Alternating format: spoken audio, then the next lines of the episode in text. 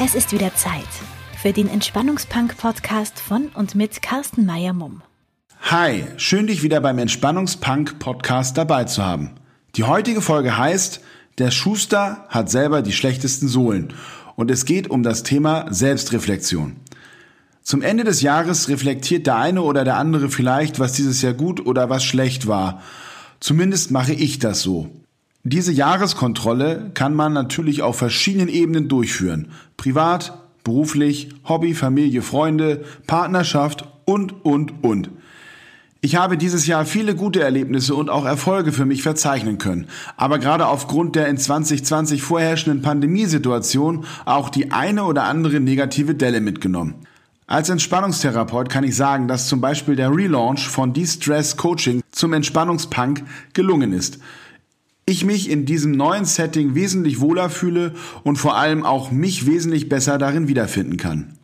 Auch Klienten nehmen den Imagewechsel gut an und sehen hier eine größere Authentizität, was mir ja in dem Zusammenhang mit dem Relaunch auch das Hauptaugenmerk war.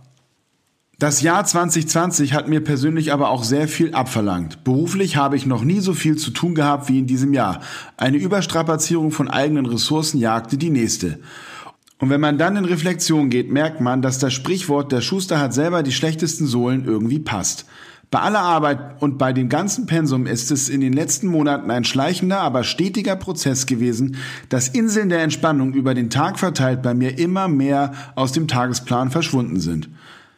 Aktuell erlebe ich Tage, wo ich mir nicht mal eine Pause für das Mittagessen gönne. Insofern ist so eine Reflexion ja nur die halbe Miete, das Erkennen von Missständen ist schon mal gut, das Abändern im Nachgang aber wesentlich wichtiger.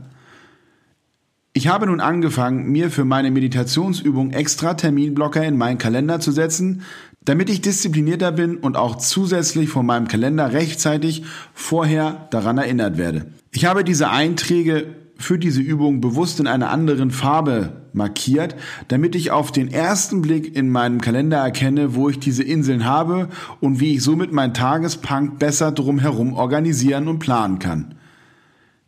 Ich persönlich denke, es ist nicht optimal zum Jahreswechsel irgendwelche Vorsätze umzustellen, sondern in regelmäßigen Abständen in die Reflexion zu gehen.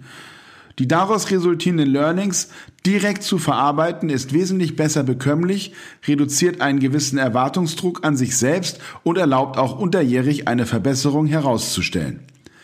Probiere es einfach mal aus. Was ist bei deiner Reflexion herausgekommen? Hast du auch Verbesserungspotenziale? Das war schon wieder mit der heutigen Folge des Entspannungspunks. Ich freue mich auf dein Feedback via Instagram und auch auf deine Ideen für neue Themen. Bis zur nächsten Folge, dein Carsten. Diesen und weitere Podcast-Folgen vom Entspannungspunk findest du unter Spotify, Deezer und iTunes. Für weitere Informationen zum Entspannungspunk und dem entspannungstherapeutischen Angebot gehe einfach auf entspannungspunk.de. Stay relaxed and funky.